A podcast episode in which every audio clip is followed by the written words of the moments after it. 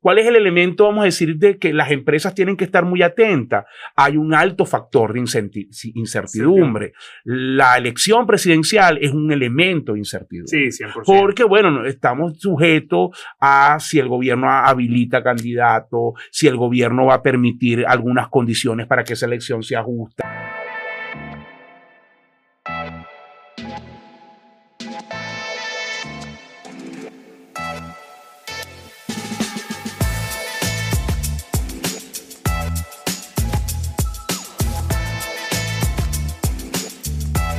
Este podcast llega gracias a Supercable. Acceso a Internet aunque no tengas luz. Velocidad garantizada. Conexión simétrica. Velocidad de carga igual a velocidad de descarga. 99.9% de disponibilidad. Eso es B-Point de Supercable. Acceso a Internet 100% por fibra óptica. Experiencia de navegación como nunca antes la habías experimentado. Ya disponible en Caracas. Pregúntale a quien ya lo tiene este servidor ya tiene Bitcoin de Supercable. Gracias a quién más llega este podcast, Farías. Tertulia y dinero llega gracias a Clave Ganadera, la conexión sostenible y rentable que genera ganancias compartidas con triple impacto. Gracias a nuestros amigos de Venezuelan Cargo Broker, que es una empresa de logística integral con más de 14 14 años de experiencia y cobertura en los principales puertos y aeropuertos del mundo y a nivel nacional en Venezuela. Venezuela Cargo Broker se encarga de toda la logística desde el momento que usted coloca la orden de compra de la mercancía hasta que esa mercancía es despachada, se almacena, se transporta y llega a donde usted lo ha dicho son líderes en el mercado, nuestros amigos de Venezuela en Cargo Broker, movilizando más de 4.500 contenedores al año a los principales importadores y exportadores del país. Así que si usted necesita importar, exportar, la clave son los amigos de Venezuela en Cargo Broker, quienes lo pueden ayudar a realizar el proceso en óptimas condiciones. Este capítulo de Tertulia y Dinero llega también gracias a REM Media and Consulting. Vemos en la data lo que otros no. Gracias también a nuestros clientes de Plus que tienen la cuenta en divisas de su negocio, cuentan con una solución maravillosa. Se trata de la tarjeta de débito jurídica que permite hacer los pagos del negocio en cualquier punto de venta a nivel nacional y en bolívares con cargo a la cuenta Divisas Plus. Así no hay complicaciones para pagar comida, para renovar inventario, para hacer gastos de viáticos, todo eso lo puedes cubrir con Divisas Plus de Van Plus siempre a la mano. Buenas, buenas, queridos amigos. Bienvenidos al cierre de temporada de Tertulia y Dinero, un podcast en donde tres profesionales apasionados por el mundo de los negocios conversan de manera casual acerca de temas de finanzas, economía e inversión. Hoy en el cierre de temporada tenemos a Faría, eh, Qué buena noticia. Siempre aparece al final para, cobrar. hermano. Cuando hay que cuadrar, cuando hay que cuadrar los números. Qué casualidad. Bueno, gracias, Faría por, por va a llegar el Cele, muchachos. ¿Oyeron? Hoy vamos a conversar eh, un poco sobre lo que va a ser la Venezuela del 2024, Asdrúbal. Ahí te vas a explayar. ¿Qué esperar de nuestra economía el próximo año? Luego, como tema número dos, eh, José Miguel nos va a, comentar un poco sobre el cierre de los mercados eh, en, este, en este 2023 y qué esperar del sector bursátil en el 2024, ¿no? Un poco más como de perspectivas que ven los analistas. Y nuestro clásico cierre de temporada con los comentarios y agradecimientos de los tertulios. Uno que otro chistecito. Arrubal, entramos en materia. ¿Qué esperar de Venezuela en el 2024? Yo creo que Venezuela se va a arreglar en el 2024. ¿Qué tiene que decir?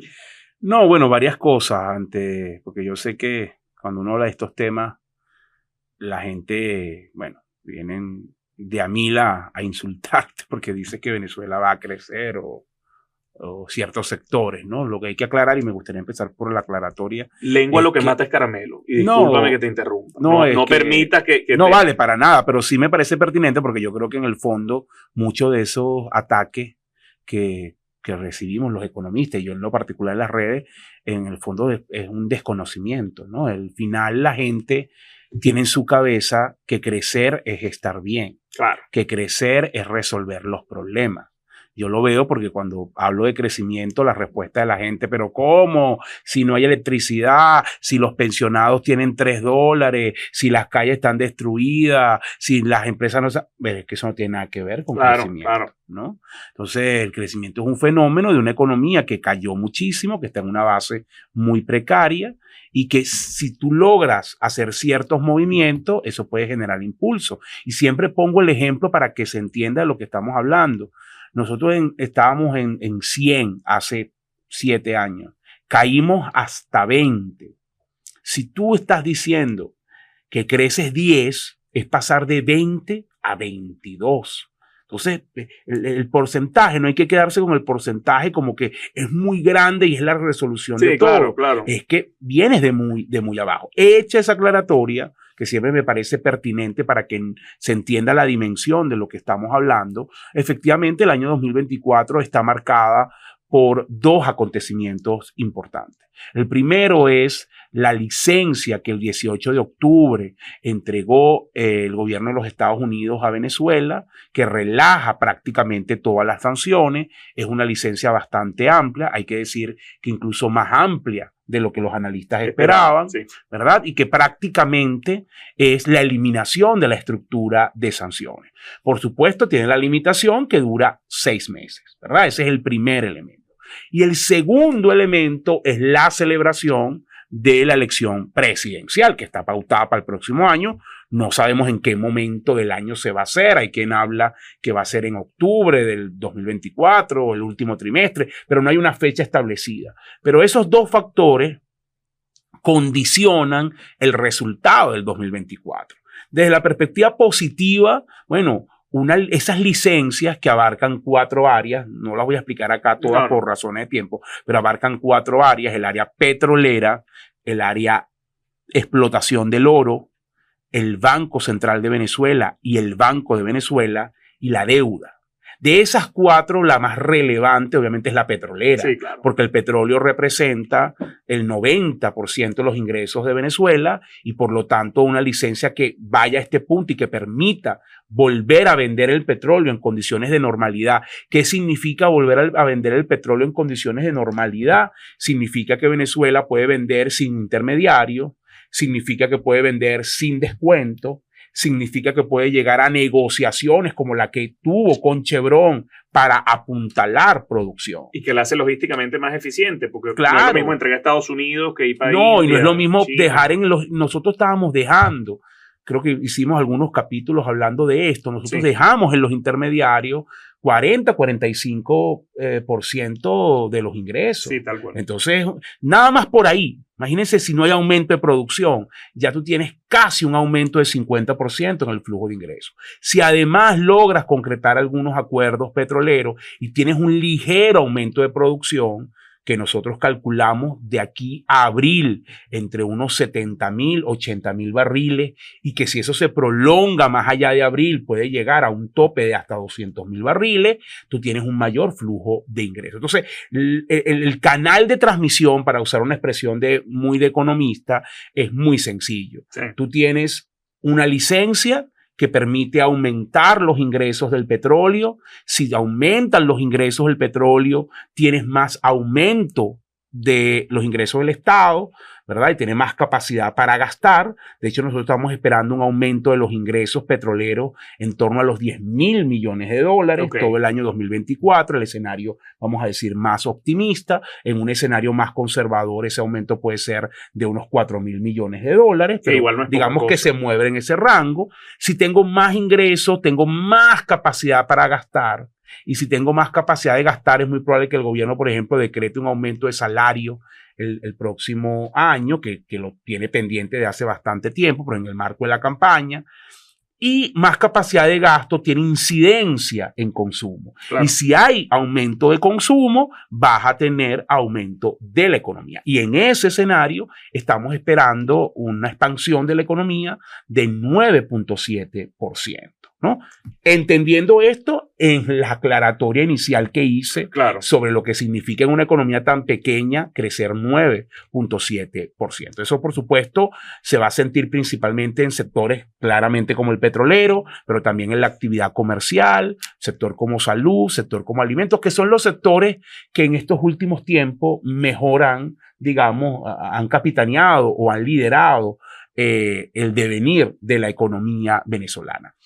Ese es el elemento positivo. ¿Cuál es el elemento, vamos a decir, de que las empresas tienen que estar muy atentas? Hay un alto factor de incertidumbre. La elección presidencial es un elemento de incertidumbre. Sí, 100%. Porque, bueno, no- estamos sujetos a si el gobierno habilita candidato, si el gobierno va a permitir algunas condiciones para que esa elección sea justa, cuántos candidatos van a terminar participando, eh, cómo va a ir la respuesta de los Estados Unidos, si la... ¿Cuándo son?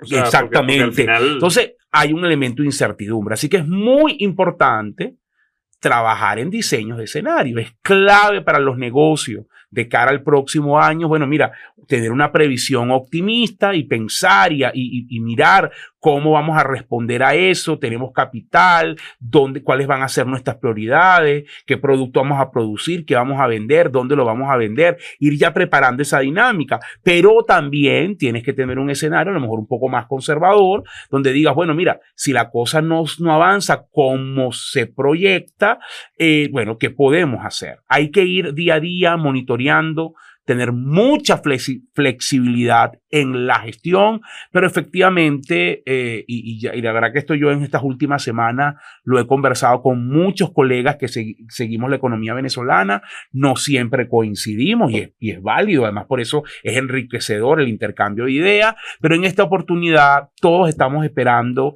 incremento de la actividad económica. Bueno, hay diferencias entre números. Nosotros tenemos 9.7, hay colegas que están esperando hasta una expansión de 12, hay otros que son más conservadores y están esperando solo una expansión de 5%. Es jugar con esos escenarios porque también no todos los sectores van a verse beneficiados Claro. de la misma manera. Entonces, también hay que analizar cómo mi sector se ve impactado por esta coyuntura. Pero en resumen, para no extenderme demasiado, eh, efectivamente proyectamos, bueno, un año 2024 que pareciera va a ser mejor que 2023, que fue bastante decepcionante y bueno, eh, es, es cuestión de que se puedan aprovechar las oportunidades. Es así, decepcionante además, eh, partiendo del 2022 del que veníamos, ¿no? Que se generaron muchas, al menos, al menos perspectivas, al menos eh, eh, a, nivel de, de lo que iba a ser ese 2023 y bueno, que no terminó sucediendo, no solo por la dinámica natural de la economía, sino por lo que vimos, el tema PDVSA, eh, lucha contra la corrupción.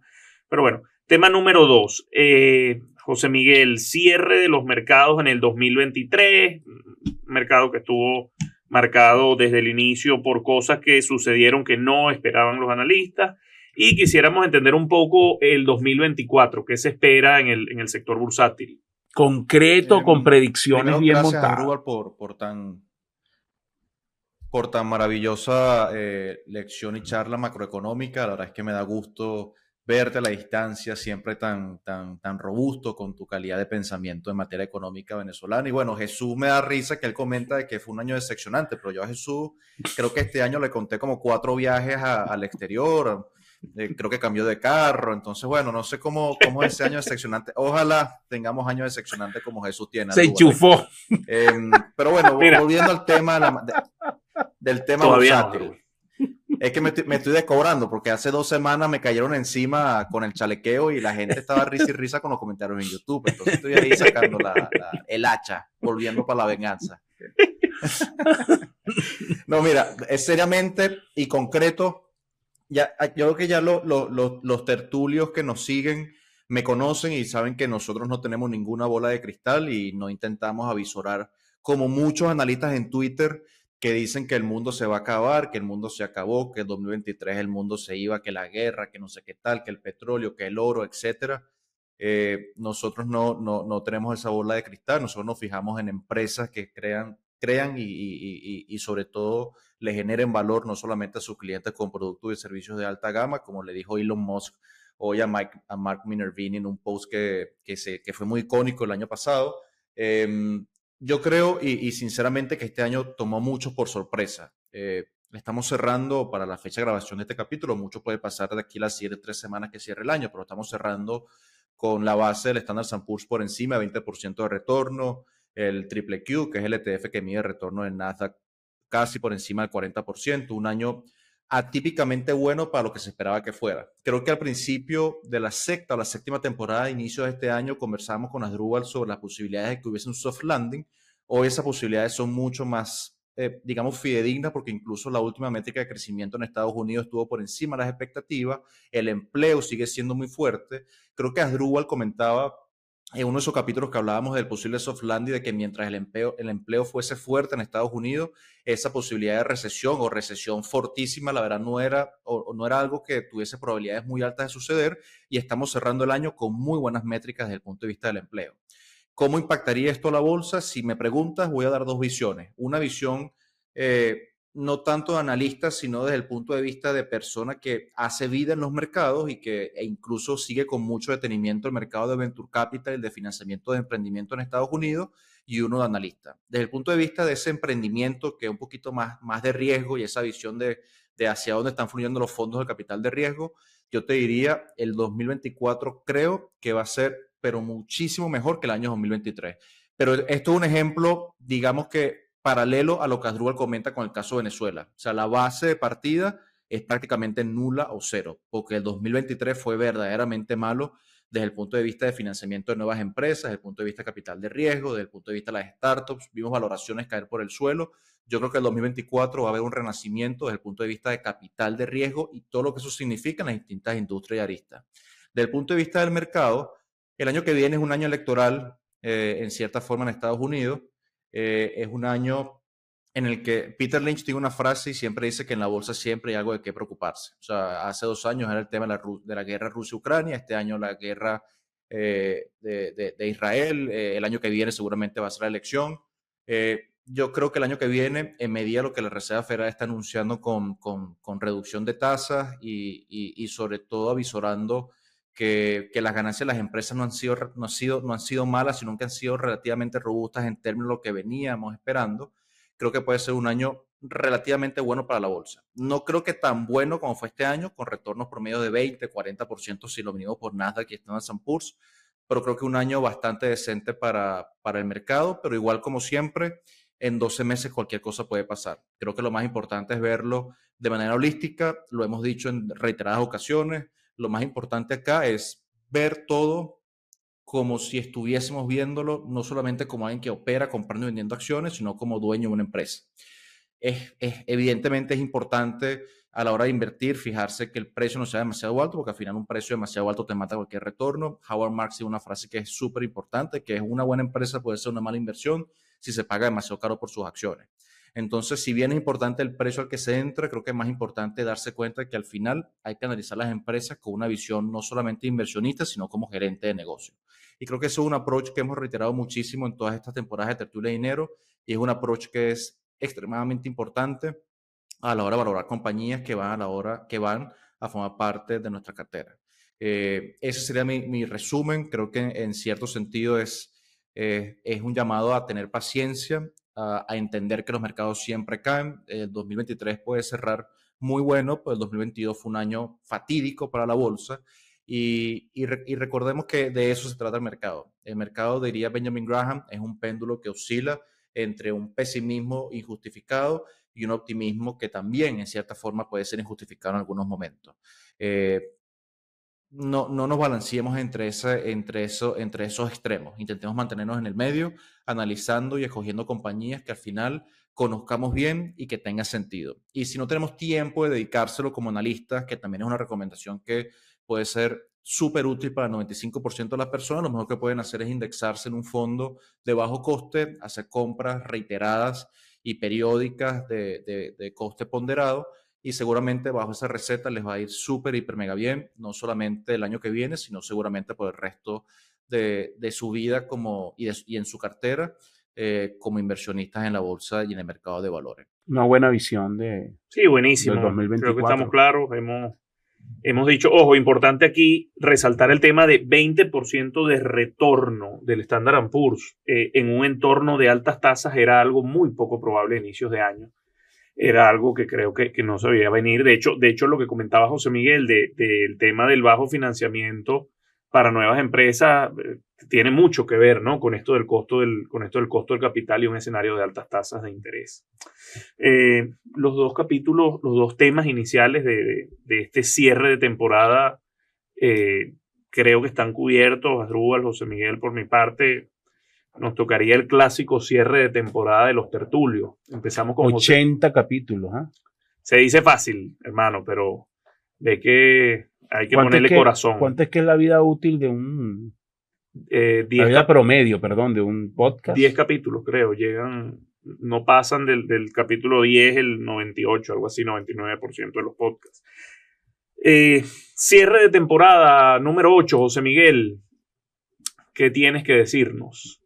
Nada, por mi parte agradecido con, ya estas ocho temporadas que tenemos de Tertulia de Dinero. Eh, hace poco Asdrúbal lo ponía en Twitter y Jesús hacía también un comentario sobre ese, sobre ese comentario, perdón, en X. Yo que esa, voy a decir Twitter, toda mi vida, em, de cómo eh, agradecíamos el esfuerzo de, un equipo en, su conjunto, que va desde producción, patrocinadores, nosotros los tertulios y también agradeciéndole, por supuesto, a las personas que nos escuchan, porque al final este programa es para ustedes, es para los escuchas, para las personas que comentan en YouTube, tanto las cosas buenas como las cosas malas, como que el sonido no es bueno, como que la luz no se escucha tanto, como que el micrófono no se alejen tanto, qué tema, eh, el chalequeo con José Miguel, el chalequeo con Jesús, qué bueno, qué chévere. Al final es, esa interacción lo que a nosotros nos permite pensar de que esto tiene utilidad, de que ustedes del otro lado de la vereda lo están escuchando y, que al final nos motiva a seguir haciendo esto, porque ya tenemos unas cuantas temporadas, yo tengo un año y medio en Estados Unidos y han sido unas cuantas temporadas difíciles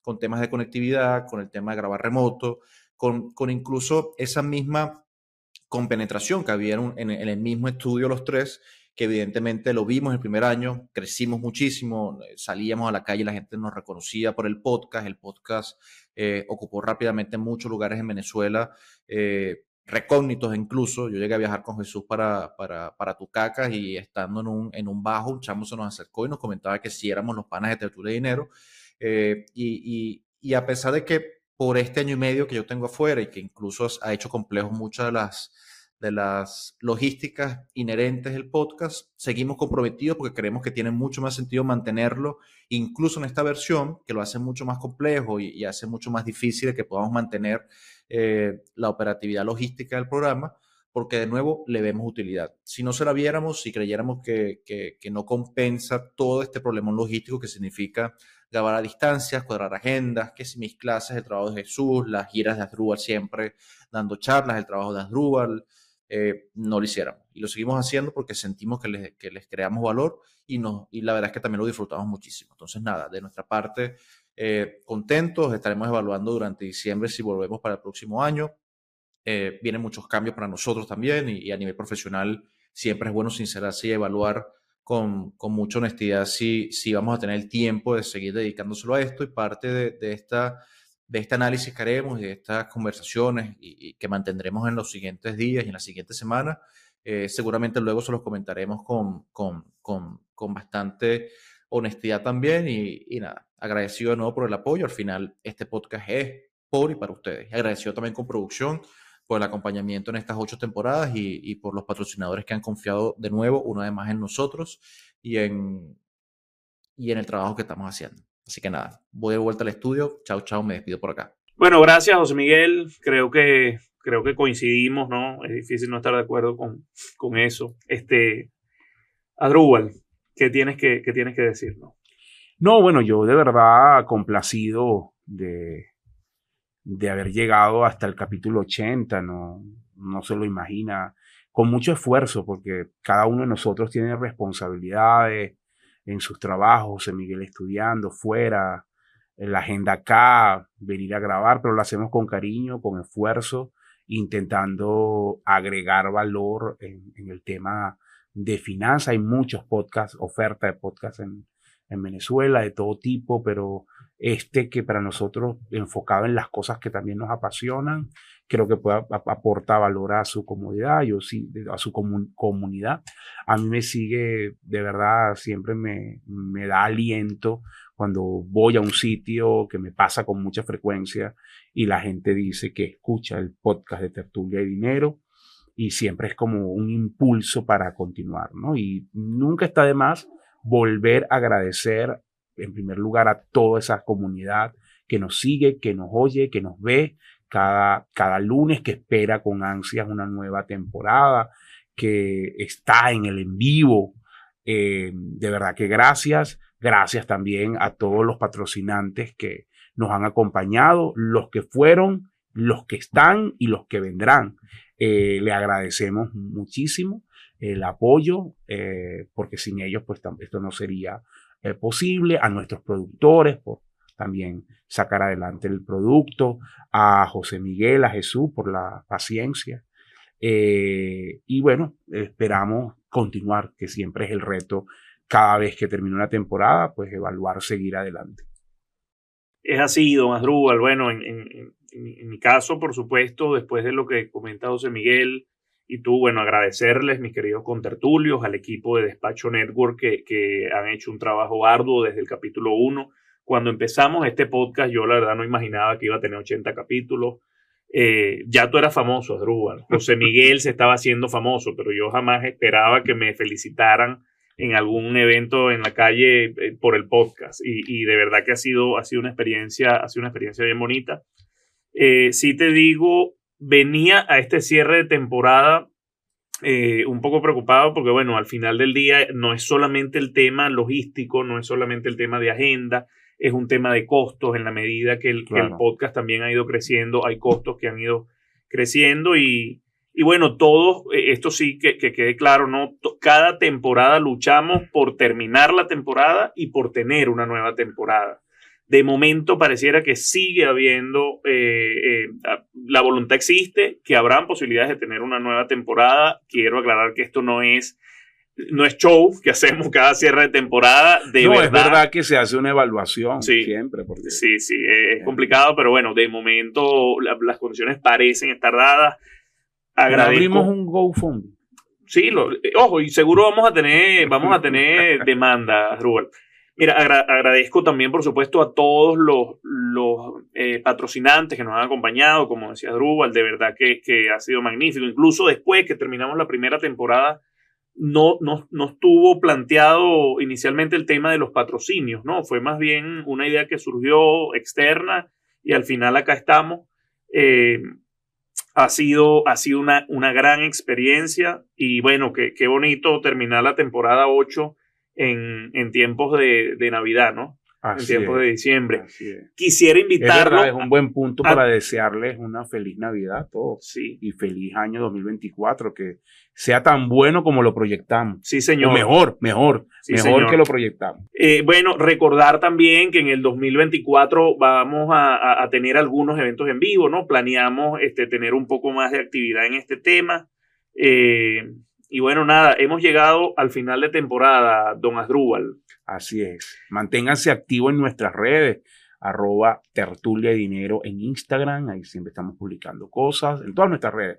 También tertulia y dinero en LinkedIn, tertulia guion bajo dinero en X y el canal de YouTube. También suscríbanse, inviten a las personas a suscribirse para que crezca eh, también nuestro canal y la plaquita de 100 mil. Cada vez estamos más cerca de esa placa, así que es invito a todos a que nos sigan en nuestras redes. ¿Tus redes, Jesús? Arroba Jesús Leonet en Instagram y en Twitter por acá. Eh, yo no pensaba que íbamos a tener más de 20 mil este, suscriptores en el canal de YouTube y más de 50 mil seguidores en Instagram, pero acá estamos y aquí seguimos. Eh, señores, se les quiere un montón. No sé si quieres decir algo más, Drupal. No, listo. Arroba R Oliveros en Instagram y Twitter o X. Y bueno, feliz 2024, todo el éxito. Nos vemos. Señores, esto fue Tertulia y Dinero, temporada 8, un podcast en donde tres profesionales apasionados por el mundo de los negocios conversan de manera casual acerca de temas de finanzas, economía e inversión. Feliz 2024 y feliz Navidad. Fuerte abrazo.